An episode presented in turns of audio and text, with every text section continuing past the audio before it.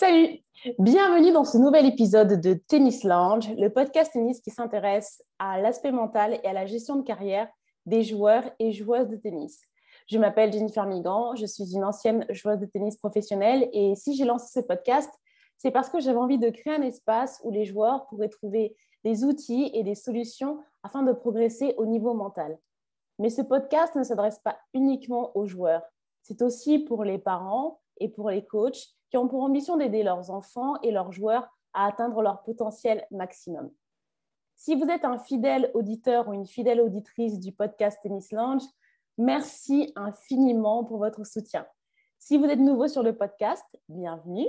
Et à la fin de l'épisode, si cela vous a plu, n'hésitez pas à vous abonner, à laisser des commentaires, 5 étoiles de préférence, sur Apple Podcast, sur Spotify. On est aussi présent sur euh, Google Podcast, Deezer, Acast et toutes les bonnes crèmeries de podcast. Dans ce podcast, euh, je parle souvent de l'importance de l'entourage pour le succès d'un joueur ou d'une joueuse. Et qui d'autre que le coach peut avoir un impact aussi important sur le succès d'un joueur? C'est pour ça que je suis ravie d'accueillir mon invité d'aujourd'hui, Thomas Delgado. Alors Thomas, il est euh, coach depuis une dizaine d'années au plus haut niveau sur le circuit et euh, il est passé par euh, des académies prestigieuses telles que l'Académie de Justine Hénin en Floride et en Belgique. Il a également été coach à l'Académie de Patrick Moratoglou. Et en 2017, il a créé avec Sébastien Proisy l'Académie Smash Tennis Center qui se trouve au Tennis Club de Plaisir à 30 minutes de Paris. C'est aussi un très bon ami à moi. C'est pour ça que je suis vraiment contente d'avoir cette conversation avec lui. Où on va parler coaching, euh, philosophie de coaching, euh, relations avec les joueurs, mes relations avec les parents et plein d'autres thèmes. Thomas, bienvenue dans Tennis Lounge. Salut à tous. Salut à tous. Comment ça va? Bien, bien. Tu as bien présenté le truc. Bah écoute, on travaille, on, on essaie. bon. T'es où là? Je suis à, dans une chambre d'hôtel à Poitiers pour le, le 80 000 à Poitiers. Je suis avec Emeline Dartron qui joue demain. D'accord. Là, euh, j'ai ma soirée de dispo dans une chambre d'hôtel 5 étoiles. ah, ben oui, comme on peut le voir, oui. Voilà. Avant d'avoir refait la vidéo, on a quand même refait la chambre. Il ne faut pas le dire, c'est les euh, behind the scenes, comme on dit. Mais, c'est la euh, première anecdote. Première anecdote. On est en train de sauver un peu d'argent, donc on économise 20 balles toutes les nuits. Euh, pour une chambre d'hôtel, je ne vous la montre pas, mais elle n'est pas terrible, terrible. Quoi. Bah, de toute façon, là, on peut voir. Hein. Mais si, si, il y a un super éclairage. Euh, ça va, ça, bientôt, on aura le room service qui va venir. non, non, c'est pas mal. Non, non, tu es, en place, tu es en place. donc, du coup, ta, ta, joueuse, là, tu m'as dit, elle fait le 80 000. Et, et donc, elle joue demain son premier tour, c'est ça? C'est ça. Elle est invitée par la, la Fédé, là. D'accord. Quatre tableaux. Euh, elle joue une qualifiée. Donc, euh, sur le papier, c'est un bon tirage. OK. Elle est, euh, elle, elle est 380, quelque chose comme ça, près de 400. Et puis, elle joue une fille 650. Donc, sur le papier, bon, de toute façon, elle ne coûtera pas ça avant qu'elle fasse son match. non. sur le papier, elle doit gagner. quoi. D'accord. Bon, mais écoute, quand, quand je publierai le podcast, on, saura si, euh, si, elle a gagné son match et on espère qu'elle gagnera, le tournoi. Euh, l'idée, c'est de, bah, de, revenir un peu, moi je te, je te connais très bien, mais de, de, revenir sur ton, sur ton parcours parce que comme j'ai dit en intro, euh, ça fait déjà plus de 10 ans que tu es sur le circuit. tu as commencé ta carrière, toi, très jeune. Est-ce que tu peux nous en dire un peu plus? Ouais, j'ai commencé jeune. Alors, je ne suis pas vieux, mais j'ai commencé jeune, jeune, jeune la petite histoire, pour la faire courte, euh, j'ai toujours rêvé d'être pro de tennis. Ouais. Euh, j'étais pas trop mauvais quand j'étais jeune, jusqu'à mes 13-14 ans. Bon, pas trop mauvais au niveau national, hein, pas loin d'être au niveau international, mais j'étais, à l'époque, on disait champion de ligue euh, de Guyenne, donc c'était les anciennes ligues. maintenant, ils ont tout refait. donc, champion de ligue, moins de 10, moins de 12, moins de 14, je crois, même pas moins de 14, peut-être à la fin moins de 14. Et en fait, à l'époque, euh, je vivais dans un, dans un monde parallèle. Je pensais que j'allais devenir numéro un mondial. Et euh, j'avais un entraîneur euh, qui avait fait du circuit à l'époque qui s'appelait Ronan Barbier. Ouais. Et tu dois connaître. Ouais, je connais. et en fait, il a, il a, été très très dur avec moi. Il m'a dit mais, mais gros, tu, tu, rêves là Ce que tu fais, ça suffit pas pour devenir numéro mondial. Il faut que tu te déscolarises. Il faut que tu t'entraînes quatre fois plus. Il faut que. Et en fait, il m'a remis la réalité en face. Et euh, je me souviens, ça va durer genre trois semaines. J'ai pas dormi pendant trois semaines. C'est hyper compliqué. Et euh, j'en discutais avec mes parents, mais à l'époque, mes parents, c'était un peu compliqué. Ils étaient en train de divorcer. Enfin, il y avait plein de raisons un peu perso qui, qui faisaient que c'était difficile de passer le cap. Et en trois semaines, j'ai complètement switché. J'ai dit, bah, je ne serai pas euh, joueur, je serai entraîneur. D'accord. Donc, avec le recul, c'est quand même assez marrant. Et, et donc, à 14 ans, 15 ans, je crois que j'ai fait mes derniers matchs officiels. J'ai plus rejoué. Euh, je pense que là, aujourd'hui, j'ai 32 ans. Entre mes 15 ans et mes 32 ans, je dois avoir 5 matchs. D'accord. Donc, du coup, euh, le haut de ma carrière, c'était à 15 ans. Donc, non, j'ai pas beaucoup joué. J'ai joué jusqu'à 14 ans, j'étais 3-6. Et euh, mes premiers cours, je les ai donnés à, 15 ans. Mini-tennis, comment on appelait ça? On appelait ça les initiateurs. Là. ouais, oui, c'est ça, ce qui, qui donne ce qui aide pendant l'école de tennis. Euh, d'accord. À 15 ans, le mercredi et le samedi, je le passais à donner des cours. Je crois que j'avais aussi le club ado. Je n'étais même pas ado et j'enseignais les ados. Et, euh, et, voilà, et au fur et à mesure, il euh, bah, faut avoir son bac. j'ai fait mon bac et de suite après le bac, j'ai passé le, le, BE à l'époque, ça s'appelait le BE. Ouais, Maintenant, le diplôme d'État. Ouais, voilà. Et puis après, bah, c'est parti, quoi. C'est parti, c'est parti voilà, tu, pour, te, pour, te résumer tout, euh, euh, à 18 ans, donc je passe le bac, 19 ans, je passe mon DE. Euh, à 20 ans, donc ma première année de coaching, en fait, je pars à Bressuire, un club dans Poitou, au fin fond du monde, mais vraiment où il n'y a rien. Ouais, il y a le top 10-12, quand même gros tournoi. Pour le monde du tennis, c'est marrant parce que c'est assez connu. Tu vas dire à un étranger que tu es à Bressuire, il va connaître, comme si c'était parents tu dis à un Français Bressure, euh, il ne sait pas du tout le placer. Donc, euh, c'est entre Nantes et Poitiers, c'est vraiment le, bout du monde. Mais c'est un club qui est, euh, qui est énorme parce qu'ils ont en fait ils ont l'équipe une qui est en première division. Ouais. Ils ont un tournoi futur et ils ont le top 10-12. Donc, c'est un tournoi international à moins de 12 ans qui est vraiment très, très fort. Ouais. L'un des plus forts en Europe. Et en fait, j'ai eu la chance d'avoir un boulot là-bas comme enseignant la première année. donc. Et euh, je suis parti là-bas en me disant, je me donne un an. Et sur ces trois événements internationaux, je me suis dit, bah, je vais me vendre, je vais y aller, euh, je vais y aller au casse-pipe et je vais essayer de trouver un truc euh, pour m'accrocher à une académie, un joueur ou n'importe quoi. Et en fait, bingo, au top 10-12, il y a l'Académie Justine Hénin qui arrive et euh, qui se pointe là-bas avec des joueurs et tout. Et euh, bon, j'y vais au culot. Euh, bonjour, j'aimerais bosser pour vous. non, on prend personne. le staff est complet. Ben, je dis, ben, je me souviens par cœur, j'ai dit au gars, ben, je m'en fiche, je bosse gratuit. Et là, le, gars me voit comme ça, un peu, genre, un peu de travers. En fait, c'était un coach. Donc, lui, il a le pouvoir. Et puis, il me donne le numéro du directeur. et Donc j'appelle le gars, il me dit ben non, désolé, euh, tout est complet, blabla. le mec sympa, il se renseigne un peu sur moi, je raconte et tout. Il me dit ben, écoute, je garde ton numéro, mais on est complet. Je dis mais moi je viens gratuit quoi. Ouais. Puis le mec a euh, la curiosité de me faire venir en fait en Belgique. Ouais. Euh, et au début, en fait, comme je jouais encore correctement en tant que sparring, je n'avais pas un bon classement, mais en tant que sparring, je jouais encore à 2-6, je pense. Ouais. Euh, il m'a dit, bon, au pire des cas, on le prend en sparring, ça ne coûtera rien d'avoir un 2-6 en académie pour jouer avec les filles, ça ira très bien. Et à l'époque, Justine Nana, en fait, avait trois académies. Elle en avait une en Chine, une aux États-Unis et une en Belgique. Parce qu'elle était encore avec Carlos Rodriguez. Et euh, donc, il m'a envoyé euh, pendant deux ans aux États-Unis. J'étais logé, nourri, blanchi, mais pas d'argent. Et c'était incroyable. C'était où, à Orlando? Orlando, près d'Orlando, à 40 minutes d'Orlando. D'accord. Euh, mais bon, 20 ans, je ne parlais pas un mot d'anglais, mais pas un mot. Euh, c'était ridicule. Et euh, j'ai fait mes premières classes là-bas avec des joueurs. Ce n'était pas une académie de haut niveau. Il y avait deux, trois bons joueurs. Il y avait 10 joueurs en tout, mais il y avait deux, trois bons joueurs qui étaient corrects, on va dire. Niveau, ouais, niveau entre 4, 6 et 0 français, on va dire, mais des jeunes. Mais c'est surtout que j'ai commencé à travailler. C'était la première ah fois que je travaillais. Donc, euh, avoir des, des missions avec des joueurs, des, des, ambitions, des déplacements au tournoi, et puis, et puis surtout apprendre la langue. Quoi, parce que je me souviens qu'au début, euh, donc, il n'y avait que des ricains là-bas. Ah ouais. Pas de français, il n'y avait que des ricains. Donc j'avais un, un, petit tableau Véleda avec mon marqueur et tout. je faisais les lignes et tout, de croiser en long ligne et tout. Donc les premiers mots que j'avais appris, c'était cross-court. Euh, Down the line. donc, euh, donc, je faisais ça. Et les ricains, les ricains trop sympas, ils m'avaient appris. J'étais en colocation avec une autre prof qui était euh, argentine, d'Argentine, euh, Florencia.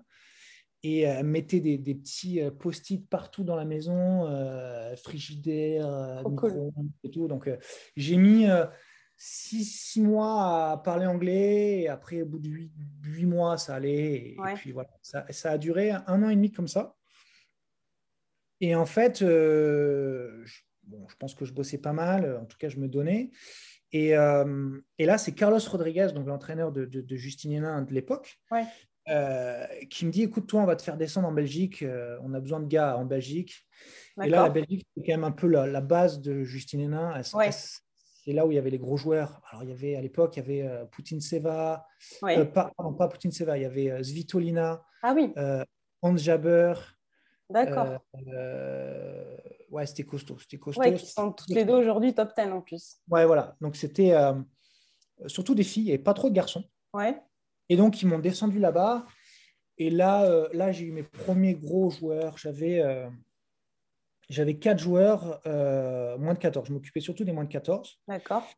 Et euh, j'en avais trois qui étaient dans le top 10, donc deux, filles et un garçon. Ok. Et la petite anecdote est super parce que c'était l'année d'âge 97. Donc ah l'année d'âge 97, en fait, c'est Roublev et Zverev. Ah ouais. ouais. Et donc, euh, il y avait Roublev qui était un, Zverev qui ah. était deux, ça dépendait des semaines. Ils, étaient, ils étaient cul et chemise, c'était meilleurs potes. Et euh, le gars que j'entraînais à l'époque était un Ukrainien. Donc c'était deux Russes, parce qu'à l'époque, euh, Zverev était russe. Et, et mon gars était ukrainien, donc ils étaient tout ensemble et il était 4 ou 5. Bon, il prenait des... Les gars étaient trop forts. Ouais. Mais, mais voilà, c'était la petite anecdote. Donc il y avait Zverev et, et Roublev sur le circuit moins de 14. D'accord. Et déjà, des, petits, tu, euh, tu, pouvais prédire qu'ils allaient être euh, top 10 et, ouais, euh, ouais. Les, deux, les, deux, enfin, top 10, non, non, non. non. Top 10, du Déjà à l'époque, je j'avais pas le recul que j'ai maintenant. Donc pour moi, ils étaient forts, mais j'avais pas. C'était les premiers gars forts que je voyais. Donc j'étais pas, j'avais aucune comparaison. J'étais encore, j'apprenais tout quoi. Alors j'apprends tous les jours, c'est pas ça le truc. Mais aujourd'hui, j'ai un œil, je peux savoir peu près qui a un petit billet dans les mains ou qui n'en a pas. D'accord. Ils, étaient super forts. Ouais. Euh, euh, mais moi, à l'époque, j'étais trop jeune pour, pour, pour, trop jeune pour comprendre. Maintenant, avec le recul, ouais, ils étaient forts. Ils étaient forts. Roublev, euh, juste pour que tu saches, Roublev, tu lui jouais dans sa raquette en coup droit, mais tu ne revoyais pas la balle. comme, comme, comme, maintenant. Quoi. Il mettait des boîtes en coup droit. des boîtes, mais même à 14 ans, ça allait à 15 000. Et il cassait deux raquettes par match. Oui. Il cassait deux raquettes par match. Zverev était un peu fou aussi, euh, mais il y avait son père. Son père, il faisait... Son père. Euh... Ouais, pas commode. Il n'était pas commode. Il coachait à tout va. Et puis, tu sais, en moins de 14 ans, tu as tout le monde qui coach. Les règles. Ouais, ouais on s'en fout. Ça, ça, ça, ça, coach. Donc, les règles étaient. Euh, c'est pas les règles qu'on connaît du circuit. Non. Puis, il y a moins de respect. Il y a, y a, tout ça les parents s'en mêlent beaucoup. En fait, il y a moins de respect parce que c'est les parents et moins. Ouais, c'est les parents qui gèrent, ouais. Et euh, le père Zverev, il était, costaud. Et toi, donc justement, en parlant de respect et tout ça, tu arrives, tu as, 20, 20, piges et, euh, et comment euh, justement tu as créé ta crédibilité? Déjà, tes premiers pas, toi, comment tu l'as abordé psychologiquement pour te dire, attends, j'ai 20 ans, une vingtaine d'années et, et, ça y est, on me donne des gros joueurs. C'était quoi ton état d'esprit? Je pense que j'étais vachement dans la compète. En fait, j'étais vachement euh, dans la compète. Euh, euh, donc, il y a la compète. J'ai bien changé depuis. Là, tu me demandes à l'époque. ouais, ouais, à l'époque, ouais, bien sûr. Ouais. C'est tout ça, mais à l'époque, moi, j'étais dans la compète. Genre, je voulais, dans ma tête, je me levais le matin, je voulais être le plus jeune entraîneur à avoir du haut niveau. D'accord. Je suis parti dans le.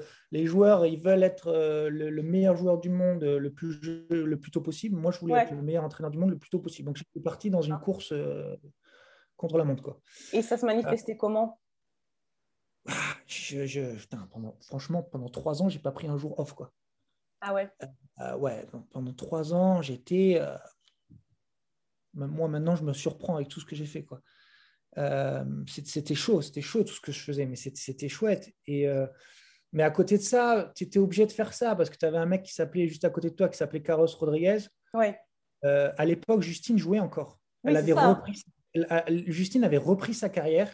D'accord.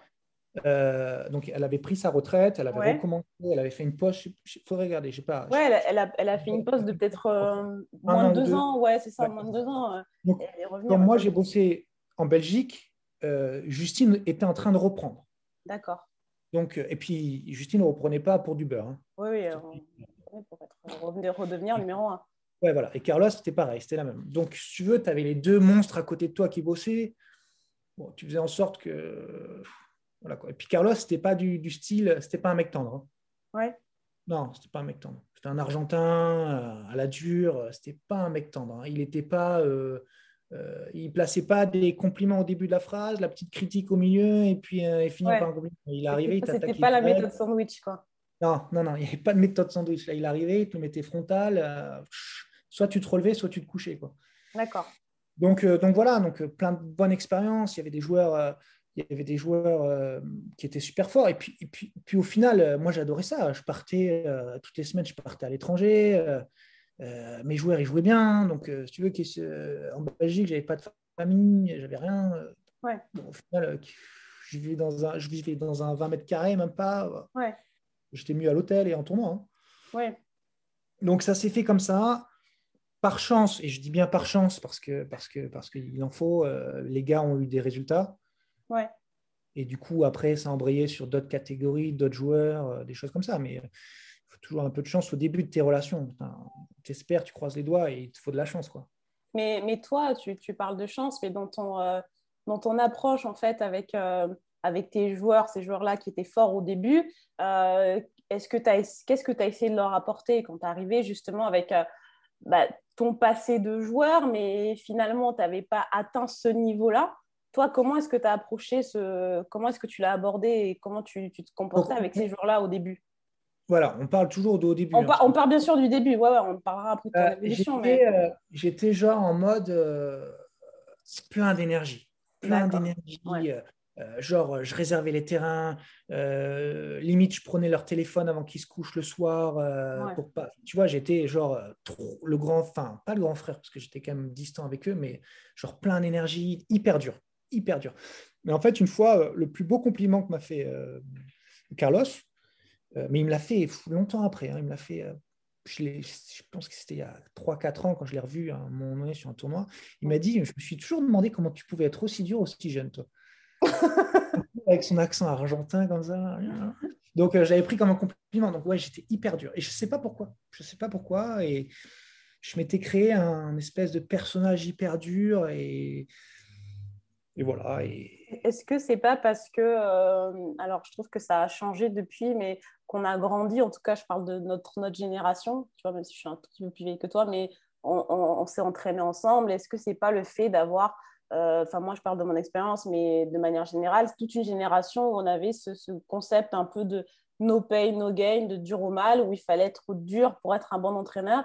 Et toi justement, est-ce que tu t'es pas inspiré de ça pour dire bah, c'est comme ça qu'on fait ou euh, je sais pas Ouais, ouais, alors une petite parenthèse là pour tous ceux qui vont nous, nous écouter. Donc, euh, toi et moi, on s'est entraîné euh, dans la même structure au Crèves de Bordeaux là, à l'époque. Ouais. Euh, tu as été bien plus forte que moi, il faut le dire, parce que sinon tu ne vas pas le dire. mais, mais, c'est vrai qu'on a eu tous les deux le même entraîneur qui s'appelait Laurent Prades. Mmh. Et, et, toi comme moi, on a un immense respect pour lui. Alors, je pense que je, je, ce n'est pas une critique en disant que ce n'était pas le plus grand technicien et le tacticien. Mais le gars avait une aura, il était avec nous et puis il était euh, no pain, no gain. Quoi. Il était là. Dur au mal. Ouais, il était dur au mal. Il a été, il a été très fort, euh, Laurent. et, euh, et c'est vrai qu'au final, comme je n'avais pas d'expérience de ouf en tant que coach, la seule expérience de. La seule expérience que j'ai mis en fait au début dans mon coaching, c'est les expériences de mes coachs à moi qui m'ont entraîné. bien sûr. Et j'ai eu Ronan qui était dur aussi au mal. Mhm. Euh, le gars que je parlais tout à l'heure, mais surtout Laurent. Euh, donc j'ai eu deux entraîneurs un peu atypiques euh, qui, qui, qui, ouais, qui j'avais Loïc Le Torche aussi, un Bordelais qui était vraiment exceptionnel avec moi, vraiment exceptionnel. Qui a, qui a entraîné Kenny De Shepard a longtemps. Ouais. je veux surtout pas oublier son nom parce que il a fait tellement pour moi. Et c'est vraiment trois gars, et je dirais même Loïc en premier, quoi. Hyper dur hyper dur. Donc, du coup, je pense que j'ai copié et collé un peu ça moi en tant que, que jeune entraîneur. Ouais. Et après, j'ai évolué. Mais je, ouais, je pense que tu vois, en discutant, euh, je ne m'étais jamais posé la question, mais je pense que c'est ça. Ouais. Mm. Non, mais ne voyez pas arriver, tu vois, en mode un peu baba cool. Euh, ouais. Vous inquiétez pas, les gars, j'ai 20 ans, j'ai été 3-6. Euh, ouais. Moyen. Ouais, non, non, bien sûr, il y, a une, il, y a une, il y a toujours ce sentiment de légitimité. Moi, j'ai entraîné aussi moins que toi, bien sûr, j'ai beaucoup moins d'expérience, mais c'est vrai qu'au départ, tu as ce côté un peu où tu veux être euh, ben voilà, il faut que tu sois crédible, euh, donc tu es un peu dur. Euh, et après, quand tu, tu, grandis, tu te dis, enfin, quand tu grandis en tant qu'entraîneur, tu as envie de te dire, bah, c'est peut-être pas forcément la même méthode. Enfin, tu, tu règles un peu le curseur, mais c'est vrai qu'au départ, tu as tendance à aller vers les extrêmes et après, bah, tu, te, tu te réajustes. Donc, c'est plutôt un cheminement classique. Et, et donc, après, justement, après l'académie de Justin tu es parti chez Moratoglou, c'est ça? Ouais, ouais. Alors, comment s'est passé en fait la transition C'est que j'étais euh, donc je voyageais beaucoup, j'avais des résultats avec les gars de chez Justinien et puis bon, bah, les coachs se, se, se, connaissent, se reconnaissent sur les tournois. C'est toujours pareil, c'est toujours sur les tournois en fait que que les choses se passent. Hein. C'est pas en restant à l'académie ou dans ton club, c'est vraiment en voyageant et tout. Et, euh, et j'avais fait la connaissance de, de, un ou deux gars sur l'académie Moratoglou, dont Fabien Paget, là, un Bordelais aussi. Et euh, ils cherchaient des gars euh, à l'académie. Donc, ils, m'ont demandé si ça m'intéressait. J'ai postulé. Et euh, bon, après, à un moment donné, il y a un peu l'argent qu'ils mettent au bout, les choses comme ça, les projets. Et, et, eux me faisaient passer un peu sur le, sur le circuit pro. D'accord. Voilà. Donc, je suis parti chez Morat à Paris pendant, j'ai bossé trois ans pour lui, je crois, à Paris. D'accord. Ok. Et Complètement différent complètement différent de, de, chez Justine, euh, des approches complètement différentes, des, manières d'entraîner euh, complètement différentes. Euh, mais bien, À quel niveau ouais. Bah, que... Déjà en Belgique, en Belgique le staff était hyper rigoureux. C'était bosser, bosser, bosser, bosser, bosser, bosser. la manière dont tu t'habilles, la manière dont tu parles, la moitié, manière dont tu te coiffes, la manière dont tu te rases, en gros, la manière à quoi tu ressembles, comment tu ressembles, c'est secondaire, on va dire. C'est important, mais c'est Ah ouais, d'accord. C'est vraiment ce que tu fais sur le terrain qui est le plus important chez Justin. Chez Morat, euh, et, c'est bien après que j'avais compris ça et que j'étais d'accord avec ça, mais bien après, euh, c'est ce que tu dégages qui est plus important. La manière dont tu vas te coiffer, la manière dont tu vas te raser, la manière dont tu vas parler, la manière, ton style, quoi. En gros, pour faire style. Et ton style de coach, qui tu es, est plus important que ce que tu racontes. D'accord. Un coup droit est un coup droit. Le mec, euh, si tu as un mec qui est bon, euh, ouais. d'un moment, tu, peux lui expliquer la messe, euh, il sait faire un coup droit. S'il est bon, c'est qu'il sait faire un coup droit. À la base, donc je ne parle pas des jeunes catégories, c'est autre chose, mais un mec à partir de 15-16 ans, qui est en top junior ou qui fait ses premières classes en pro, euh, il sait faire son coup droit. Donc, tu ne vas pas changer euh, tout, son, tout son système. Par contre, la manière dont tu amènes le truc, comment tu te présentes, comment tu viens à son épaule et tu lui susurres un truc à l'oreille, ça a plus d'impact que ce que tu lui dis. Ouais, d'accord. Voilà. Donc, c'est vraiment euh, ça que j'ai appris chez, chez, chez, chez moi. D'accord. Donc c'est vraiment. C'est tout aussi important. C'est tout aussi important. Ouais. ouais parce que parce qu'en fait, de, ce que je comprends, c'est euh, d'un côté donc sur on va dire hein, l'école belge, mais bon, c'est pas tout à fait ça, mais euh, il y a ce côté d'être hyper rigoureux, d'être vraiment dans aussi parce qu'il y avait des joueurs qui étaient peut-être plus jeunes aussi, euh, de leur vraiment inculquer. la base et tout ce qui va être vraiment sur le terrain. Et quand tu regardes Justine Hénin, c'était quand même une joueuse qui était hyper rigoureuse. Enfin, il n'y avait rien qui dépassait. Et mm. euh, il y a aussi ce côté de, de se dire qu'un entraîneur, c'est le côté technique. C'est vrai que c'est important, mais c'est surtout ce que tu vas dire à ton joueur et la relation que tu crées qui va aussi entraîner des résultats, si j'ai bien mm. compris. Oui, c'est ça, ça, ça, ça, ça. Et, et, et, en fait, avec le recul, j'ai une vraie chance parce que j'ai appris à être entraîneur chez Justine Hénin, avec le contenu. Ouais. Et j'ai appris à être coach avec la manière de faire chez Morat. D'accord. Donc, je me suis fait un peu mon, mon, mon chèques à moi. Ouais. Et, euh, et, voilà, quoi. Et après, j'ai trouvé, euh, j'ai enfin, j'ai trouvé, tu trouves jamais. Hein. Enfin, mm-hmm. tu dois changer en fonction de ton joueur, mais tu, tu, tu, ouais, tu, tu vois un peu mieux où tu veux aller, comment tu veux faire, des choses comme ça, avec le temps. Hein, temps. D'accord. Moi, je me plante. Et, euh, et si on parle.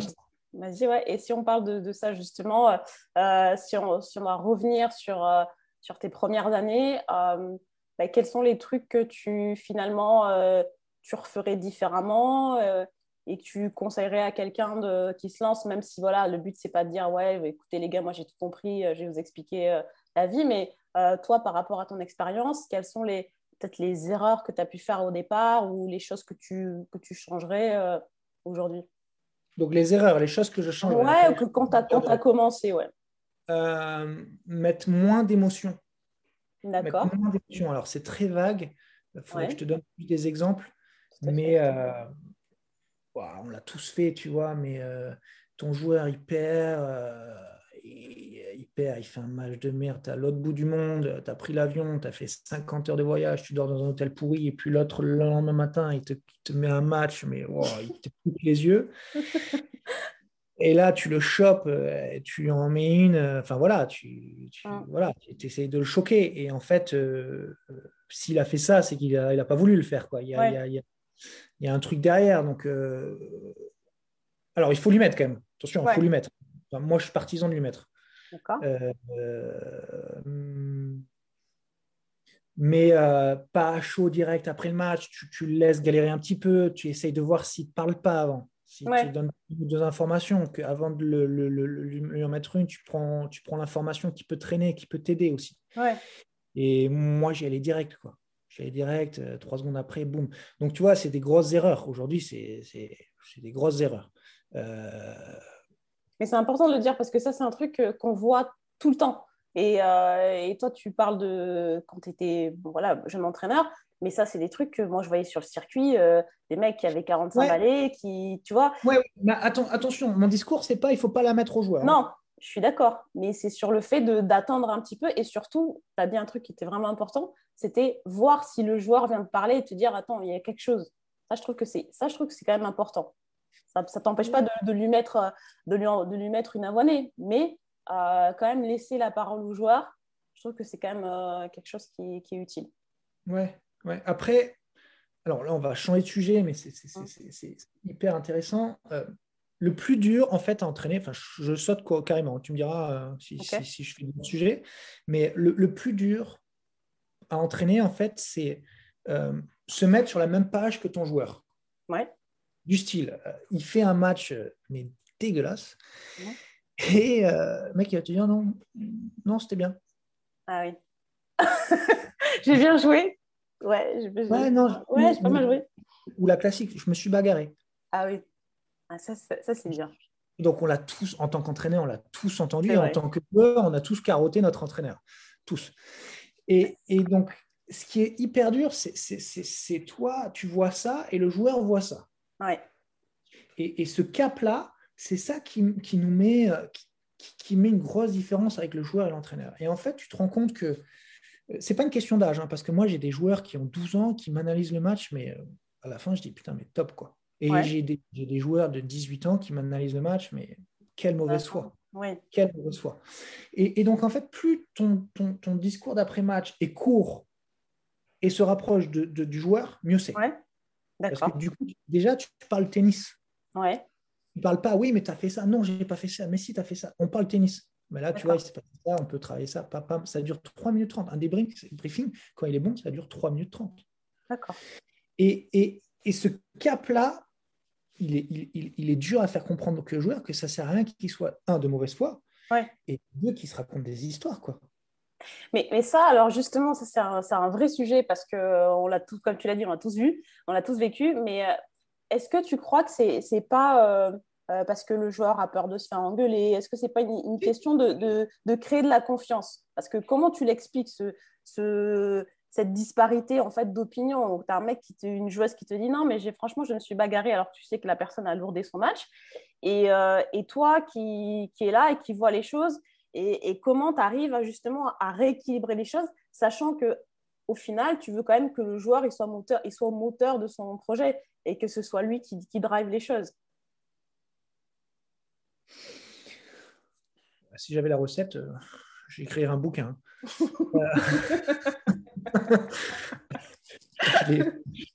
non, mais comment, tu, comment toi tu le gères au quotidien? Le bouquin, on l'écrira plus tard, mais ça, dépend des joueurs, ça dépend beaucoup, beaucoup, beaucoup, beaucoup des joueurs. C'est pour ça qu'il n'y a pas deux choses différentes. Euh, ça dépend, euh, ça dépend tellement de trucs, tellement de trucs. Et puis tu as des joueurs qui vont te faire de bonnes, cinq bonnes analyses, et puis parce qu'ils sont de mauvaise humeur, ils vont t'en faire une et ils vont.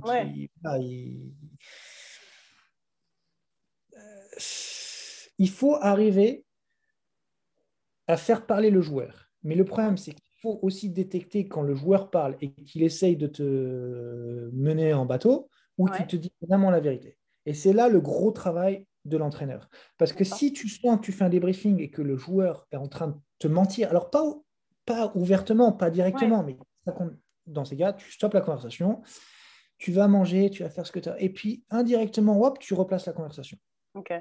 Et là, il va peut-être sortir des trucs. Si, en fait, à la fin d'un match, tu fais ça. Tu dis, bon, tu as fait le match, on parle d'une défaite, on va faire un débriefing, viens, on va discuter et tout. Tu as le joueur qui est ouvert, qui est prêt à discuter avec toi. OK, le, débriefing, les constructifs, continue à faire ton débriefing.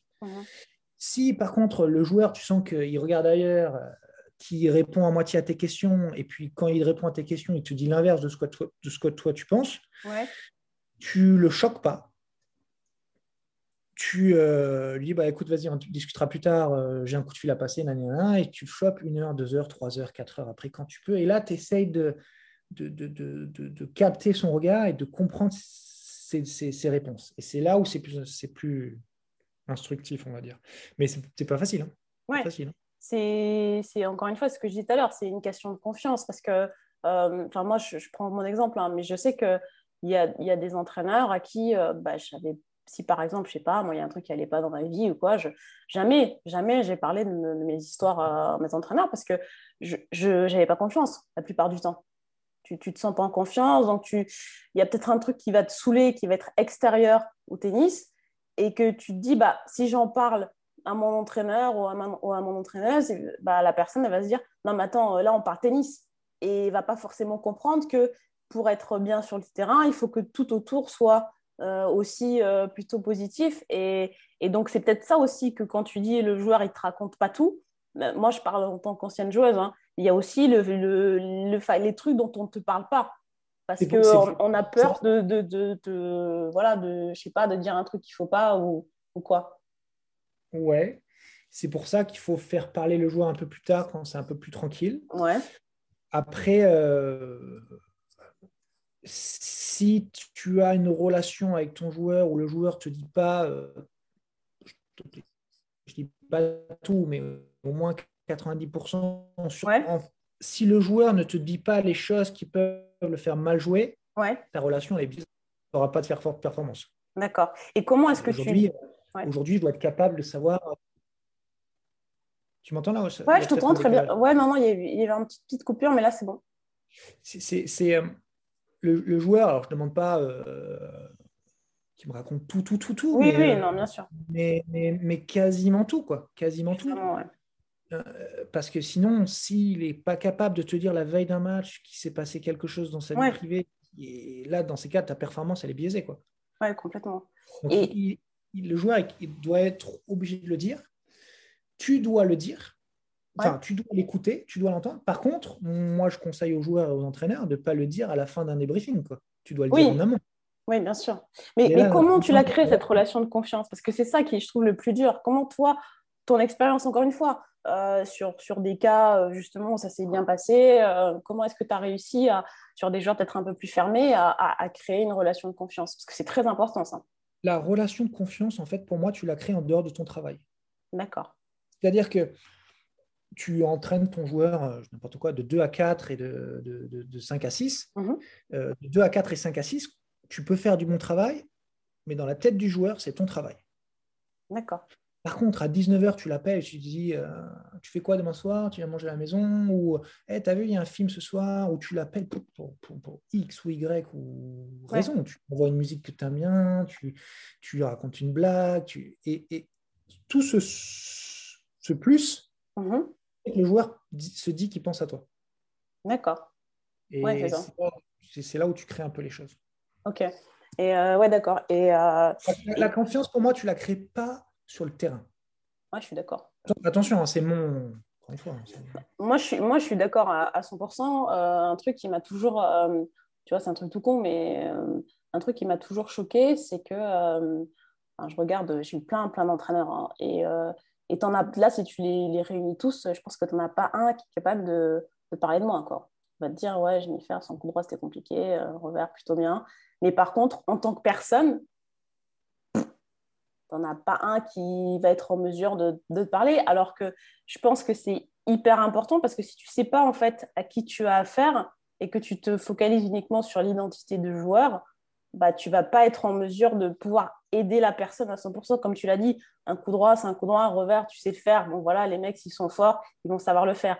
Mais ce qui te fait gagner, je pense, encore, c'est euh, ma théorie, mais c'est vraiment ce que tu as au fond de toi et c'est ça que l'entraîneur doit être capable de voir pour pouvoir justement t'aider à atteindre tes objectifs. Et, euh, et, pour avoir la relation, tu vois, la, confiance du joueur, donc, donc, il, y a deux il, il y a deux choses. Euh, déjà, un joueur, c'est marrant, mais je vais te donner un exemple. Hein. Donc là, je suis en tournoi mm-hmm. et euh, on a joué aux cartes hier soir avec les filles. J'en ai deux, j'ai Maëlys Bogra et Emeline Dartron. Donc on a joué aux cartes et elles vont plus me parler du jeu de cartes que de la séance d'entraînement de tennis. Quoi. Ah oui ça ne veut pas dire qu'elles s'en fichent. Non, mais c'est plutôt une bonne chose d'ailleurs. Mais voilà, c'est le moment. Quoi. Donc, c'est ça. Et après, la deuxième chose pour vraiment avoir une bonne relation, c'est ne, ne, pas hésiter à dire au joueur ce que tu attends de lui le, plus honnêtement possible. Le, plus honnêtement possible, tu vois, ce que tu attends de lui en termes de, de, de, de travail, ce que tu attends de lui en termes de, d'objectifs, que tu attends de lui en termes de tous les jours, quoi, tu vois. Euh, bon, je ne vais pas rentrer dans les détails parce que c'est hyper perso avec. Oui, bien sûr. Mais euh, il y a une joueuse, mmh. voilà, euh, avec qui je me suis frité, mais, mais genre mmh. très très haut, il y a de ça six jours. D'accord. Et. Mais, genre, genre embrouille Boubacaris, quoi. Ouais, voilà, voilà. des, fusils, des gaines et tout le prala. D'accord. Et euh, je dors pas de la nuit. Je dors pas de Bon, parce que voilà, il faut pas croire qu'il y a un joueur qui, qui, qui, ouais, non, bien sûr. Mon entraîneur, c'est pareil. Et puis le lendemain, hein, puis je l'appelle. Parce qu'on ne pouvait pas se voir, je l'appelle. Et, euh, et, et, mon appel n'était pas du tout genre en mode pourquoi tu as fait ça, non, Mon appel était vraiment en mode écoute, moi, ce que j'attends de toi, c'est ça. J'aimerais ça. Je veux ça et je pense ça de toi. Mhm. Voilà, je pense ça de toi. Je pense que si, tu, si, si on pose bien et que tu fais les choses bien, je pense que tu peux aller là. Alors, le là, ça reste entre moi et elle. Ouais, bien sûr. Et je pense que ouais, cette honnêteté-là fait qu'après, ça, ça remet les points sur les i. D'accord. Bon, après, il ne faut pas le faire toujours, mais. Euh, et, et, donc, euh, c'est intéressant parce que tu dis, voilà, tu as appelé ta joueuse et tu lui as dit, euh, voilà ce que j'attends de toi. Et, et moi, sur, la, sur justement le, la définition des objectifs, euh, comment, comment tu t'y prends avec tes joueurs? Est-ce que tu les laisses venir à toi? Est-ce que euh, chacun fait ses, objectifs d'un côté et ensuite vous vous retrouvez? Comment est-ce que tu comment ça se passe? Surtout pas. Euh, c'est hyper important ça. Bah ouais. Pour, pour, moi, la base, quand je commence avec un, un, joueur, alors il y a toujours, on va dire, deux mois, trois mois de, de D'observation D'observation, que ce soit en match, comment travailler, qu'est-ce qui va lui plaire, qu'est-ce qui ne va pas lui plaire, euh, comment il fonctionne. Enfin, il y a vraiment deux, trois mois où, même s'il y a des résultats dans les deux, trois mois, tant mieux, c'est de la chance. Mais bon, ce n'est pas le travail de l'entraîneur pour l'instant. Il y a vraiment deux, trois mois qui se mettent en place. Et, et après ça, euh, c'est plutôt. Euh, j'ai oublié ce que je voulais dire. Sur l'observation, comment est-ce que tu fixes tes objectifs? Les objectifs, en fait, il y a donc les objectifs à, moyen terme, à court terme, à long terme. Mhm. Mais il faut bosser à court terme. D'accord. encore une fois, euh, peut-être que je me trompe, mais il faut bosser à court terme parce qu'on n'a pas 150 ans. Moi, j'ai entendu dire quand j'étais jeune, euh, Thomas, il va jouer grave, il va faire service volé, il a le temps, vous inquiétez pas, les drôles, il va faire. Je mettais des avoines en. Je me rappelle, je me rappelle, service coup droit. Moi, je n'avais pas fait un rôle. service coup droit et tu montais filet. Ah, on m'a dit T'inquiète, t'inquiète, il a le temps, il a le temps. Ben, je m'inquiète, hein, je m'inquiète encore. Je pas fait un rôle. On ne sait jamais. mais le, le t'inquiète, t'as le temps, t'as le temps bah, non, je m'inquiète. Donc, chaque joueur a. Alors, ça dépend des catégories d'âge. Tu as, des catégories d'âge en moins de 12 ans, ou moins de 14 ans, où on est vraiment sur, sur, sur un objectif de, de, de, de, filière de jeu, de comment tu joues, de comment tu vois les choses, de, non-performance, en tout cas. On, on, on, essaye d'aller chercher des résultats, on essaye d'aller gagner des matchs. Ouais. Euh, mais c'est vraiment une vision globale de comment je veux que mon joueur joue plus tard. C'est l'identité du jeu, quoi. Ouais, voilà. Je te donne un exemple. Ah. J'ai une fille qui a 13-14 ans là, qui s'appelle Dune Vaisseau, qui, joue vraiment bien, qui est en équipe de France. Ouais. Et euh, enfin, déjà, c'est un régal de travailler avec elle. C'est vraiment facile parce que j'ai les parents, enfin, tout, le monde qui m'écoute et qui croit au truc. Mais là, c'est vraiment un projet de jeu. On veut qu'elle avance, on veut qu'elle aille chercher les balles, on veut qu'elle monte un peu plus au filet. On veut Donc, moi, mois par mois, je vais rajouter un truc. Un truc Alors, dans ça, il faut que ça gagne des matchs. Ouais. Sinon, euh, ils vont te regarder, t'es bien mignon. Ouais, sinon, ouais, ça... il y a le doute qui s'installe. Ouais. Mhm. Mais chaque mois ou chaque deux mois, je prends un, élément. Ça peut être le slice, ça peut être le service, ça peut être tout ça. Et puis je rajoute, je rajoute, je rajoute. Et après, ça vient. Et, tu, sens, c'est, franchement, j'adore ça. Et tu sens que le jeu se met en place et que c'est un pulse en fait. Mhm. Un pulse. Et puis tu, tu, mets un pulse, tu mets un pulse, mais tu es en train de faire un beau pulse, quoi. Tu vois, c'est pas en train de... Écoute, là, tu as deux solutions, c'est coup droit croisé ou revers en ligne. Le reste, tu sais pas faire, tu pourras pas faire, tu fais que ça. Là, au jeune âge, on essaie de créer des trucs. Donc, on n'est pas dans la performance, genre il faut être numéro un, mais on est dans le, ok, il faut quand même gagner des matchs dans ce laps de temps pour avoir confiance pour passer au deuxième euh, schéma, au troisième schéma, au quatrième schéma. Ça, c'est la réalité des, enfin, la réalité des jeunes. Ouais quand tu as euh, des parents intelligents qui t'écoutent, et etc., Parce que sinon, après, il y a d'autres cas aussi. Et après, tu as les pros, où là, ce discours-là, ça passe pas du tout. D'accord. Les pros, quand je dis les pros, c'est euh, tu as entre 18 ans et 22 ans, tu es à 500, 600, 700 tu gagnes pas un radis. Mhm. Euh, chaque défaite, tu as l'impression que c'est le bout du monde. Chaque défaite, tu as l'impression que tu vas arrêter parce que tu n'as pas l'argent, tu n'as pas la foi. Tu, tu, voilà. Donc, euh, chaque défaite, là, ça coûte, ça coûte, ça coûte, ça coûte moralement et ça coûte financièrement. Donc là, autant te dire que le pulse, il faut le faire vite, vite, vite. Vite et bien. vite et bien. Donc là, on est beaucoup, les objectifs, c'est beaucoup en termes de classement. Il ne faut, pas, faut, pas, se voiler la face. Quoi. Ouais. faut pas se voiler la face. Euh, il y a des semaines où tu joues mal, mais euh, tu as gagné 8 points, bah, tu prends tes 8 points. Ouais. Tu prends tes 8 points, euh, au lieu d'être 600 et 550, tu as fait une semaine, franchement, c'était pas beau, tu as fait que limer toute la semaine. Écoute, tu as fait un quart, tu prends ton quart. semaine prochaine, on verra quoi. Et ça, ça c'est la dure loi du, du, du, haut niveau. Et voilà. Et sur ça, il faut quand même s'améliorer, il faut quand même progresser et tout. Mais là, on est vraiment sur de la confiance. On n'est plus dans le changement de jeu, dans le. Tu apportes des petits grains là. Des petits grains, mais tu ne changes pas un joueur. Oui, parce que parce qu'en fait, à le, stade que tu viens de, de décrire, euh, les, les, joueurs qui arrivent euh, voilà, à 500-600, ils sont déjà censés avoir cette, cette identité de jeu. Donc, euh, les modifications. Euh, c'est un renforcement. Oui, c'est ça. C'est un renforcement de qui tu es, ce que tu fais. Oui, c'est ça. Qui tu es en tant que personne, c'est hyper important. Qui tu es en tant qu'athlète, est-ce que tu es un athlète, là on va parler mental, mais est-ce que tu es un athlète qui aime, euh, sur le terrain crier ou tu es un athlète mhm. plutôt calme? Parce qu'on est tous à dire oui, il faut que tu hurles, il faut que tu. Ouais, mais ça ne colle pas à tout le monde. Des garçons qui aiment bien être lisses euh, et c'est pas pour autant qu'ils ont envie d'être. De, de, enfin, tu vois, un exemple. Ouais, euh, il n'a jamais dit un mot de sa vie. Ouais, c'est vrai. Le mec était exceptionnel. exceptionnel il ne faut pas non plus crier les bamos euh, tout le temps. Il faut le faire, ça, dépend de ton style. Donc, qui tu es en tant qu'athlète et qu'est-ce que tu fais? Mm-hmm. Qu'est-ce que tu fais? Est-ce que tu vas servir slicer extérieur à 40 A parce que tu stresses? Est-ce que c'est ce que tu sens le mieux? Est-ce que tu montes au filet? Quels sont tes schémas? Ouais. Quels sont tes schémas? D'accord.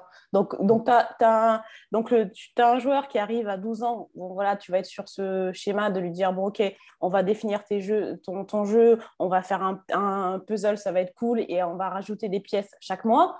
Euh, tu as un joueur qui arrive là, euh, à, allez, on va dire 19 ans, euh, qui se lance sur le circuit, ben, tu, vas, tu vas prendre en fait là où il en est. Et après, tu, vas, tu vas renforcer. Tu vas pas dire Attends, mec, ah ouais, non, mais là, j'ai vu, j'ai vu que tu, euh, tu pouvais faire des, des super courroies de décalage, on va faire ça. Et euh, tu renforces. Ouais, non, mais c'est, c'est une, bonne, euh, c'est une bonne approche. Et puis surtout, je trouve qu'elle est, elle est honnête parce que c'est vrai qu'une des réalités, c'est, et c'est aussi pour ça qu'on, qu'on fait ça, c'est que quand tu es sur le circuit, effectivement, chaque défaite, mais ça coûte. C'est, vraiment, le, vraiment le terme, ça coûte. Et, chaque victoire, et chaque victoire ne, t'impacte peu, en fait. Tout à fait. C'est une victoire t'impacte peu et pas longtemps. Ouais, c'est un, gros, un gros résultat. Tu fais une finale, une demi-finale, ça, ça, a un impact. Et encore, c'est pas long parce que la semaine prochaine, il faut tu rejoues, ouais, bien sûr. Et, et, et, en sachant que quand tu fais demi-finale la semaine prochaine, elle, est plus, elle vient plus vite que quand tu fais premier tour. Mm-hmm. Donc, ton temps de digestion quand tu fais un bon résultat, il est très court. Hein. C'est ça. Il est très, très court. Voilà, si tu enchaînes, il est trois jours. Par contre, si tu te plantes au premier tour, ton temps de digestion, il est bien, bien long. Une semaine, tu es à l'hôtel, tu regardes, ah. euh, tu t'entraînes. Euh, ouais. Euh, la défaite te mine, la victoire te, te, te, te laisse en vie. Ouais, c'est ça. C'est un peu. Euh, je crois que c'est Osaka qui disait ça, et moi, c'est un truc que j'avais ressenti. Euh, euh, la défaite, c'est un peu un soulagement. Et. Mhm. pardon, non, la victoire, pardon, c'est un soulagement. Et, et la défaite, c'est vraiment, bah ouais, t'es dégoûté, quoi. T'es dégoûté et tu te dis, bah, est-ce que c'est une bonne idée? Pourquoi je fais ça? Etc. etc. Et, et justement, quand as... comment toi, tu le gères sur, sur une tournée avec un joueur qui, bah, qui joue pas bien et, et qui commence à douter? Comment est-ce que tu, tu gères le doute de tes joueurs? Ça dépend encore, ouais. ouais si j'écrirais un bouquin, encore une fois, volume 2, quoi. Mais, euh, Laisse le tome se vendre d'abord et puis après on verra. Mais euh, comment tu gères? Ça dépend du joueur. Mm-hmm. Ça dépend du joueur. Euh, il y a des joueurs, après une défaite, il faut qu'ils s'entraînent, qu'ils s'entraînent, qu'ils s'entraînent, mm-hmm. qu'ils s'entraînent. Après la défaite, une heure après, ils sont sur le terrain, ils vont taper 5 heures. Bon, ben, laisse-le taper, vas-y, 5 heures, même si au final, ça ne va pas servir à grand-chose, mais ça va le rassurer, ça va lui dire, je me prépare. Et puis, il y a des joueurs, euh, ils perdent, surtout, on sort de l'hôtel, on va se faire une bouffe à l'extérieur, on sort de là, on ne joue pas demain, enfin, on joue pas demain, on joue que demain après-midi, tu as, une soirée, une matinée pour toi, tu te poses, euh, tu pleures si tu veux, tu t'énerves si tu veux, mais tu décroches, et demain à midi, on reprend. Ça dépend. D'accord. Et euh, il n'y a vraiment pas de recette. vraiment pas de Et puis ça dépend aussi du match que tu as fait. Quoi. Oui. Parce que tu as aussi le coach euh, qui prend ses initiatives. Quoi. Si, si, si le mec euh, t'a bazardé le, truc, je peux te dire qu'à jusqu'à minuit, il est sur le terrain, hein, qu'il le veuille ou non. Quoi. Donc ça, ça, ça dépend un peu euh, du, du, du, match. Hein. D'accord. Et, et, toi, justement, en termes de, de, remise en question, comment ça se passe en fait? Quand tu, tu voilà, tu as un plan avec un joueur et, euh, et tu, bah, est-ce qu'il est-ce que tu te donnes un temps pour te dire ok cette méthode là avec ce joueur là elle marche? Ou bien euh, comment est-ce que tu bah, tu, t'adaptes et tu te ouais tu remets en question par rapport aux résultats positifs et, euh, et négatifs de tes joueurs? Parce qu'on parle du négatif mais il y a aussi le positif. C'est intéressant ça. Déjà j'ai une chance c'est que je ne travaille que avec des joueurs que j'ai choisis D'accord. Ça, c'est une vraie, vraie chance. Euh, les joueurs dont je suis euh, référent, on en parlera tout à l'heure, là, parce que j'ai une académie. Donc, euh, les joueurs que j'entraîne, c'est moi qui les ai, enfin, c'est moi qui les ai choisis. Ouais. Donc, ça veut dire que j'y crois. Ouais. Donc, du coup, si ça ne marche pas, c'est que c'est moi. Je parle du principe que mes joueurs, avec les sacrifices qu'ils font, l'aspect financier qu'ils mettent dedans, l'énergie et tout, tout, tout ça, si ça marche pas, c'est qu'il y a une coquille quelque part et c'est à moi d'aller chercher la coquille. Ok. Sur, sur quels critères tu te... Parce que justement, euh, on allait parler de... Je voulais après parler de ton académie, mais euh, on va, on va, on va avancer et on va, parler, on va en parler directement. Toi, tu as créé ton académie donc en 2017. Mm. Et, et, là, tu as dit un truc qui est intéressant, c'est que tu choisis tes joueurs. sous quels sont les critères que tu regardes pour que ton joueur, il intègre, pour qu'un joueur ou une joueuse intègre ton académie euh, Smash It alors, il y a plusieurs critères. Le premier critère, en fait, quand on, reçoit un joueur et qu'on l'écoute au début, on lui demande quel est son objectif. Déjà, euh, c'est une question bête, mais les réponses peuvent être absolues. Hein. Quel est ton objectif? Euh, Je veux devenir numéro un mondial. Ok, très uh-huh. bien comment tu vas faire pour faire ça et quelles sont les étapes, etc. Et il y a des joueurs, ils vont te dire, dans deux ans, je n'ai pas de classement, dans deux ans, je vais être numéro un. Ok. Là, déjà, ça pue. Hein.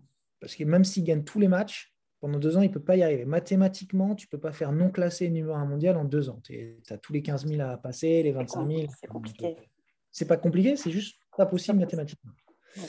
Donc, quand on lui explique ça et que derrière, euh, il te dit non, mais moi, euh, j'y arriverai en deux ans, je, je, suis personne pour dire euh, non. Mais ça ne sera pas chez moi. Parce que je ne vais pas signer avec quelqu'un dont le projet n'est pas, à mon sens, faisable. la première chose, c'est qu'on se mette d'accord sur, le projet. Uh-huh. Pour moi, un projet, c'est deux ans. Tous les deux ans, tu mets un projet. Parce que voir dans, dans 10 ans, euh, une relation entraîneur-entraîné, c'est quoi? C'est quand tu entraînes un joueur pendant 3 ans, c'est déjà une bonne relation. Quoi. Ouais, c'est clair. C'est déjà long. Donc, si tu, tu, signes avec ton gars et que tu dis, ouais, dans 10 ans, on fera ça, euh, bon, écoute, euh, non. Nous, c'est 24 mois. Ouais. Tu vois, où tu veux être dans 24, 24 mois? Qu'est-ce qu'il faut faire pendant ces deux ans-là? Uh-huh. Donc, ça, c'est la première chose. La deuxième chose, c'est. ça, ça, va te faire rire, je le sais. L'aspect familial.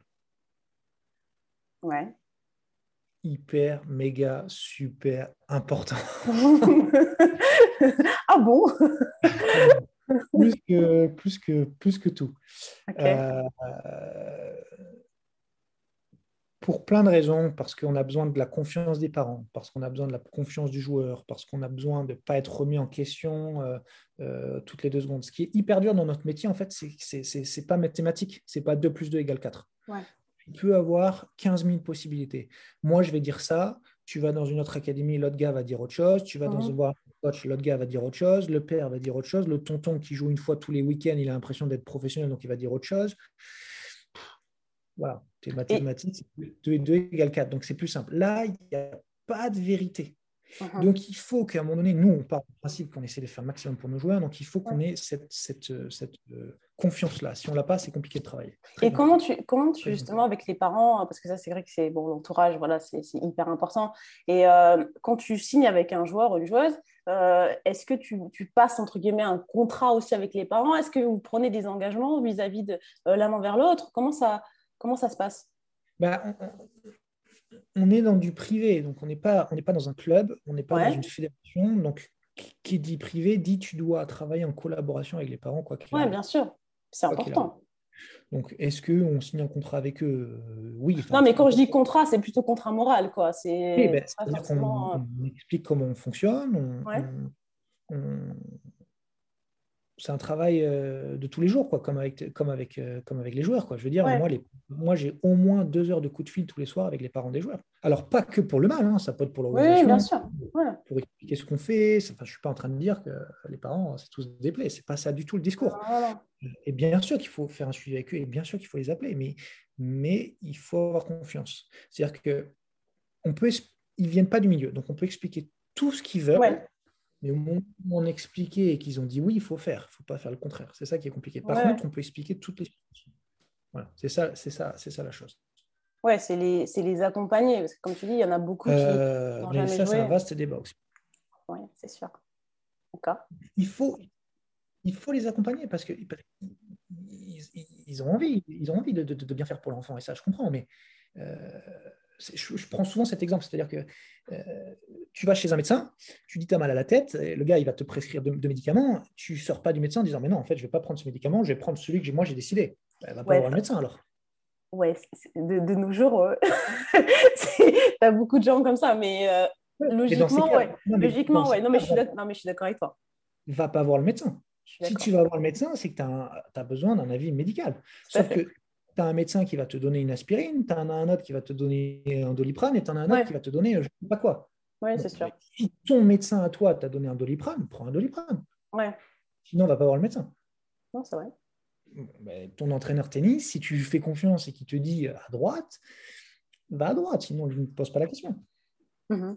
Parce que, et si tu vas voir un autre euh, entraîneur, il va te dire à gauche. Et là, c'est là où ça crée les, les, les, voilà, les problèmes. Quoi. Mais bon, pour revenir à la question, euh, qu'est-ce qu'on regarde chez les joueurs Donc, il y a euh, le projet. Le projet, c'est vraiment très important. Quel est ton projet qui, qui, soit, uh-huh. qui soit vraiment haut, quoi, que tu cherches les, le, le, le, le, haut niveau, que tu cherches à te développer, mais que ça uh-huh. soit concret et mathématiquement en tout cas.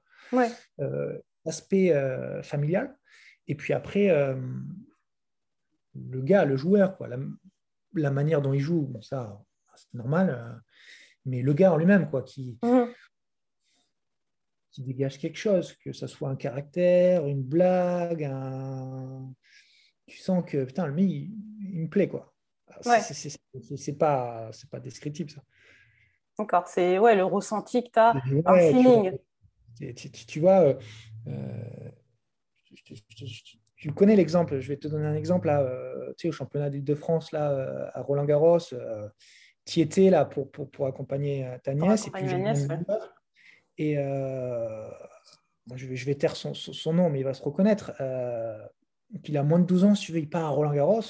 Et puis, euh, l'histoire, elle est marrante parce qu'il part à Roland et puis tu as tous ses potes de moins de 12 ans. Et puis, c'était l'époque tu sais, du, du, championnat ligue. Donc, tu as les moins de 12, moins de 14. Oui, oui, il y, avait, il y a beaucoup de monde. Ouais, ouais.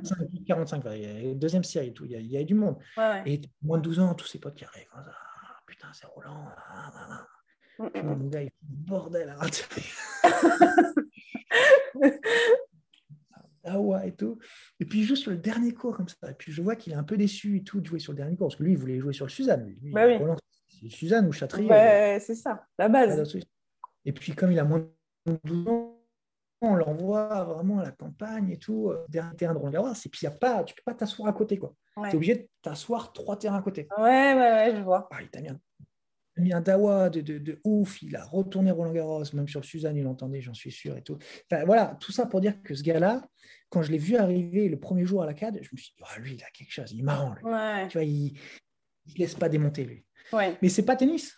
Non c'est une, une, attitude, ouais. Et pour, pour l'avoir vu, euh, sans, sans, donner son nom, effectivement, c'est vrai que moi, ce qui m'avait frappé, c'était qu'il n'est pas très grand, mais euh, le petit, voilà, il, montait au filet, il se faisait lober, et le point d'après, il remontait. Et ça, moi, j'ai trouvé que ça m'a rappelé, euh, ça m'a rappelé un peu un, Patrick Rafter euh, qui disait que quand il était petit, bah, il, était tout, il était tout petit et que malgré tout, il faisait service volé, il se faisait lober, mais que il savait exactement où il allait et, euh, et je pense que c'est vrai c'est ça le, le, le, caractère en fait du je sais pas du, du, champion mais même de dans la vie de tous les jours c'est avoir cette conviction là donc c'est peut-être ça une conviction que tu recherches pour trouver un, terme.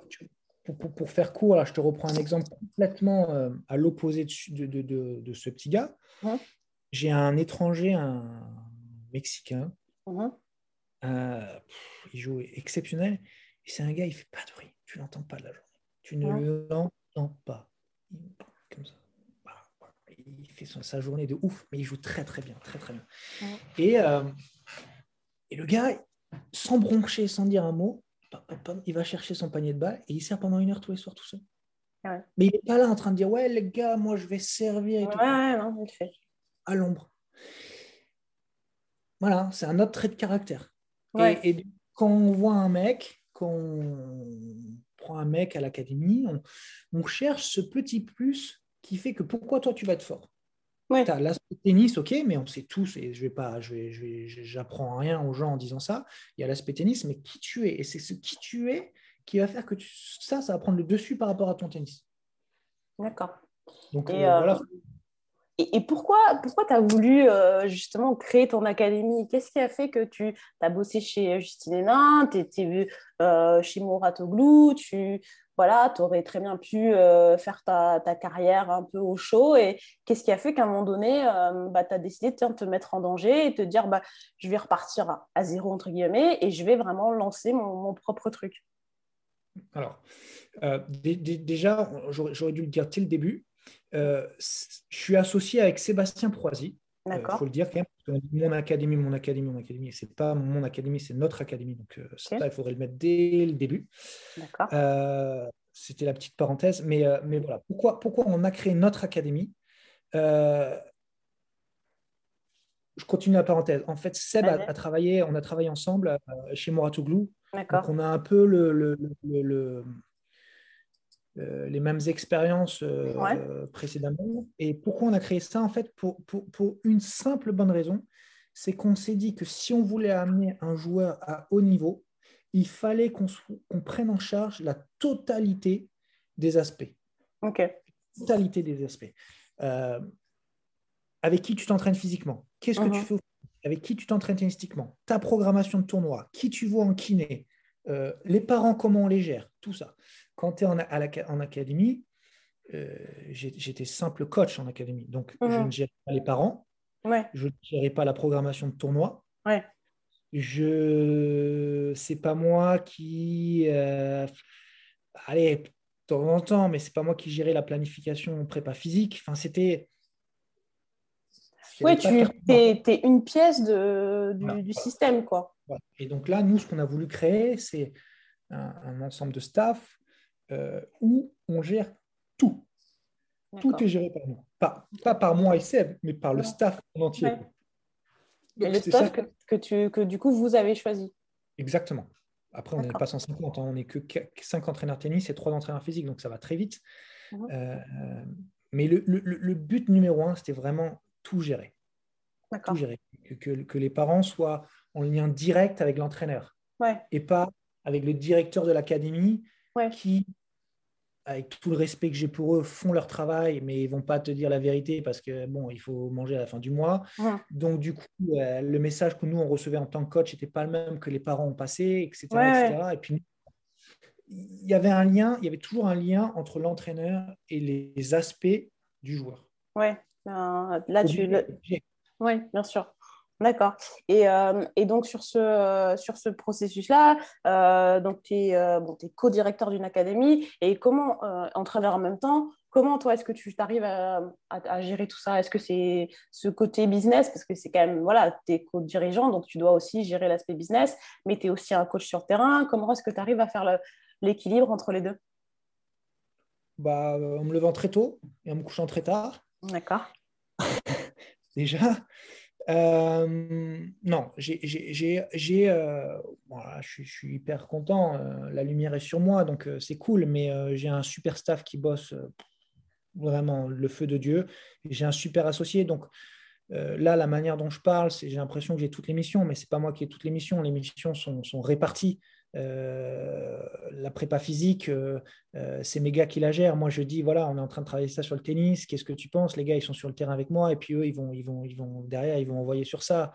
j'ai la préparation, le, médical. J'ai un kiné qui est là trois fois par semaine avec nous. Donc, il y a plein d'aspects là de, que je viens d'expliquer où les gars bossent vraiment à 100%. Donc, c'est pas moi qui les gère. les parents, ils sont gérés par les référents euh, du joueur. C'est-à-dire que euh, je, ne gère pas tous les parents. Non, tu gères les parents des joueurs dont tu t'occupes. De mes joueurs. Mais mon collègue, mon collègue qui, a, qui entraîne deux, trois joueurs va avoir directement les parents. pour un lien direct, en fait. Oui, c'est ça. ce que tu voulais faire au départ, ce que vous vouliez faire au départ. Voilà, donc en gros, ce que j'ai à gérer, c'est la compta et euh, un peu de business, comme tu dis, mais euh, ça, me fait marrer de le faire, ça, me fait évoluer, ça me fait sortir un peu de ma casquette euh, sportive et, j'ai l'impression d'évoluer en tant que personne, voilà, d'apprendre des nouveaux trucs. Voilà, je suis content, je, vais sur Google, je regarde comment gérer une, une entreprise et tout, donc ça me fait marrer. Euh, on fait tout ça. sans se tromper, euh, ça me fait marrer. Mais c'est pas, euh, voilà, c'est pas le but de mon métier. c'est pas ce que je kiffe. Ce que je kiffe, c'est sur le terrain et bosser avec mes gars, mes joueurs et tout. Donc, j'ai des gars qui bossent bien, donc j'ai pas toutes ces missions là. D'accord. Et euh, ok. Et euh, on, parle beaucoup euh, ces derniers temps de tout ce qui est la préparation mentale. On a vu justement ce qui s'est passé avec Naomi Osaka qui a pris un qui a pris un qui fait un break, qui qui sait pas trop comment gérer bah, son, son, statut de voilà de, de, de, de star du tennis. Toi, c'est un, un, aspect qui, qui, est important dans ton académie. Comment est-ce que vous accompagnez les joueurs à ce niveau-là pour gérer la pression, le stress, etc. Euh, etc. Alors, on a, on, a une, on a un coach, un préparateur mental qui intervient à l'académie, euh, qui s'appelle Stéphanie Sagasp, euh, qui, bon, bien sûr, qui est top, archi top, qui intervient avec nos joueurs. tout ça pour dire que, ouais, c'est d'actualité, on y croit, on le fait. Euh, c'est la clé, je crois, je pense, euh, du futur. Euh, un joueur qui joue un petit peu moins bien, mais qui se connaît parfaitement mentalement, jouera, aura des meilleurs résultats qu'un joueur qui joue un peu mieux, mais qui se connaît moins bien mentalement. Alors après, si le joueur joue pas bien, mais qui se connaît très bien mentalement, bon, on parle de tennis, donc ça va être compliqué, mais voilà, si tu as le même tennis, mais que tu es plus fort mentalement, euh, tu seras plus fort, ça c'est sûr. Euh, comment, comment, euh, comment on fait ça au sein de l'académie? Ben, Stéphanie vient une fois par semaine à l'académie avec nos joueurs, intervient avec eux en off. On n'est pas là. Nous, on a le feedback après de Stéphanie parce qu'il y a des choses qui sont. Un, un, joueur, je pense, doit avoir une personne à qui qui peut parler euh, de choses différentes de, l'entraîneur, on en disait un peu tout à l'heure, même si derrière, nous, on sait quand même 99,9% des choses. Euh, voilà, voilà, voilà comment, comment on fonctionne. Mais, mais la prépa mentale, on en parlait la dernière fois ensemble, euh, c'est un peu complexe en ce moment. Très compliqué, parce qu'en fait, bah, je te reprends l'anecdote que je t'ai sortie la dernière fois. la prépa mentale aujourd'hui, c'est vachement d'actualité, comme c'était d'actualité il y a 10 ans sur la préparation physique. Ouais. Il y a 10 ans, euh, tu, tu, on disait tous ouais, il faut faire de la prépa physique, il faut faire de la prépa physique, ouais, ok, super, bon, ben, on va faire de la prépa physique. Euh, tu avais 150 mecs qui sont sortis de, de, de, je sais pas où et qui sont dit préparateurs physiques, donc ils faisaient tout, il y avait euh, boire et à manger, tu savais pas qui était bon, qui était mauvais. Et puis surtout, dans la tête des gens, c'est je paye un mec pour faire la préparation physique, donc demain, je cours le 100 mètres en 3 secondes. Si si demain je cours toujours en 25 secondes, c'est que tu ne sais pas m'entraîner. Aujourd'hui, dans la tête des gens, ils comprennent que la préparation physique, c'est long, ça met du temps. C'est aussi long que, le, que, le, processus du, tennis. Tu as de la technique, tu as de la tactique, tu as, la morphologie qui change, enfin, tu as, plein, plein de trucs. Uh-huh. Aujourd'hui, la prépa mentale, on est en plein dedans. C'est-à-dire mhm. qu'aujourd'hui, ouais, tout le monde fait la prépa mentale, ok, super. Donc, tu as 150 mecs qui se disent préparateur mental. Et dans les 150, tu en as la moitié qui sont super. Je ne suis pas en train de les critiquer. Tu en as qui sont super. Tu en as la moitié, on ne sait pas trop. Mais tu as vraiment des bons gars qui vraiment qui peuvent t'aider et j'en suis persuadé. Mais le problème dans la tête des gens, c'est qu'ils se disent bah, je paye un préparateur mental, donc du coup, demain, j'ai plus de pression. Alors, attends, je paye, euh, tu coûtes super cher, demain, j'ai pas de pression. Encore la pression, mais comment ça se fait? Et donc, bien sûr que tu auras la pression, même si tu es un préparateur mental. Et quoi qu'il arrive. Donc, euh, il faut que dans la tête des gens, ils comprennent que c'est pas parce qu'on a un préparateur mental que demain, on se sentira mieux. C'est un processus, c'est long, ça met du temps. Euh, c'est un travail invisible. Donc, il faut que les gens commencent à comprendre ça. Pas un, en un mois, quoi. Et là, euh, dans la tête des gens, c'est compliqué en ce moment. Surtout pour les préparateurs euh, mentaux qui, qui, qui, font de leur mieux en ce moment. Mais putain, ouais. compliqué quoi. Il, faut du temps. C'est pas euh, OK, on en parle. OK, c'est très important. Mais on est au début de l'ère préparation mentale. Mais par contre, il faut se lancer dedans. Il faut le faire. Il faut le faire. Il faut le faire. Moi, je rejoins. tout le monde a lu, je pense, le bouquin de Gilles Simon. Et il, est, génial, quoi. Il est génial il faut le faire, il faut se pencher dessus, il faut travailler dessus. Et puis, et puis s'il y a des, des, séances de prépa mentale qui ne nous parlent pas, ben on ne prend pas. Mais il y aura toujours des choses qui, qui, vont nous parler, qui vont nous aider. Mais ça prend du temps. C'est pas demain. C'est pas demain que euh, on va être une nouvelle personne.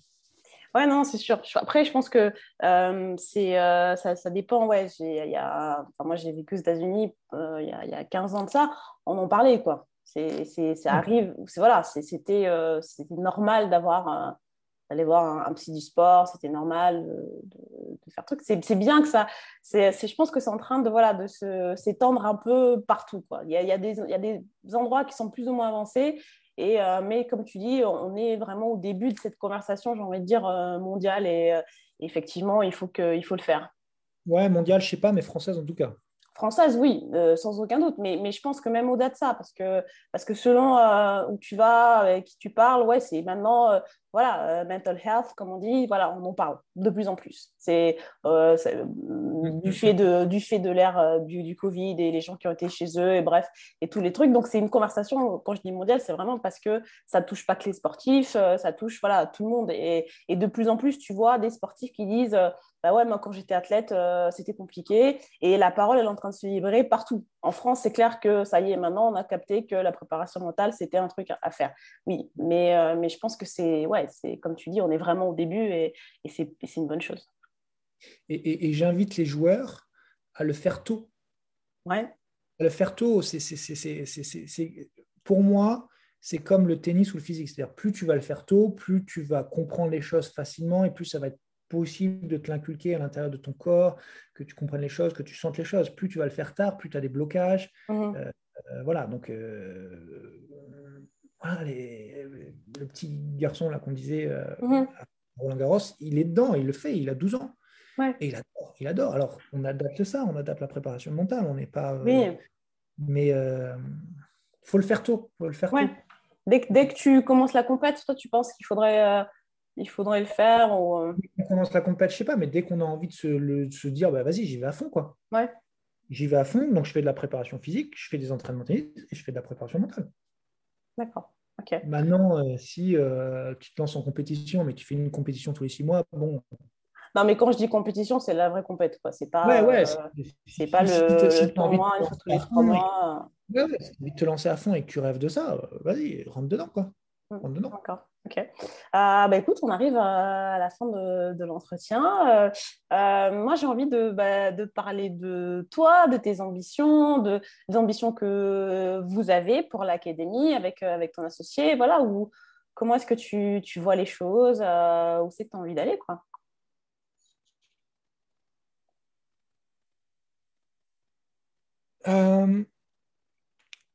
on a, on a, on a toujours, quand on a commencé, tu vois, on a noté notre rêve et on a noté nos, ambitions. Donc, je vais te le donner, il n'y a pas de secret. Le rêve, euh, c'est Roland Garros. Le rêve, c'est Roland Garros. Ça, c'est juste. Voilà quoi, c'est le rêve et, j'espère de mon vivant voir un Français gagner Roland Garros. je, alors, si c'est un des miens, bon, voilà, je suis l'homme le plus heureux du monde.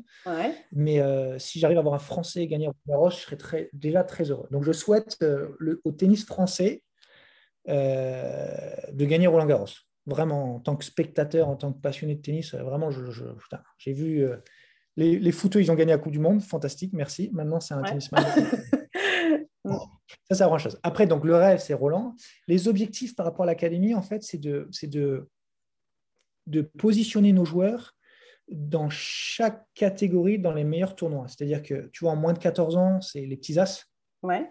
En moins de 18 ans, c'est Grand Chelem euh, junior. D'accord. Et chez les pros, c'est euh, tableau ou qualif de Grand Chelem. Et donc, dans notre envie, à, je dirais presque à court terme, voire à moyen terme, voire à court terme, uh-huh. c'est qu'on puisse positionner deux joueurs aux petits as, deux joueurs en qualif euh, en Grand Chelem junior et deux, trois joueurs en qualif ou en tableau euh, senior de Grand Chelem. Voilà, voilà, tu vois, quand, quand, un joueur vient chez nous, on lui demande son objectif, mhm. ben voilà nos objectifs. D'accord, trop bien. Et euh... Quoi? On ne peut pas se planter maintenant. Bah non, maintenant, en plus, c'est maintenant que tu l'as dit, que c'est enregistré et tout, euh, ça y est, c'est gravé dans le marbre. Mais, euh, euh, vas-y, on, le, on, le, dit, on, enfin on le dit, on le, on le, pense fort et on travaille pour. De toute façon, je pense que les objectifs, pour que, enfin, il faut être, il faut déjà les assumer. Tu peux pas être comme ça dans ton coin en disant non, j'ai envie d'être un bon entraîneur. Tu vois, il faut, faut, dire les choses et il faut les assumer. Donc, c'est tout à ton honneur de, de faire ça. Est-ce que tu as des choses que tu aimerais ajouter, Monsieur Delgado? On le fera en off tous les deux. on le fera en off tous les deux, parce que sinon, après, on est reparti pour longtemps. merci, l'amigue. Non, mais écoute, merci, merci à toi, euh, merci à ceux qui nous ont écoutés. Encore une fois, n'hésitez pas à vous abonner, à laisser des commentaires. Et moi, je vous dis ben, à la prochaine. Ciao. Au revoir, au revoir. Ciao, ciao.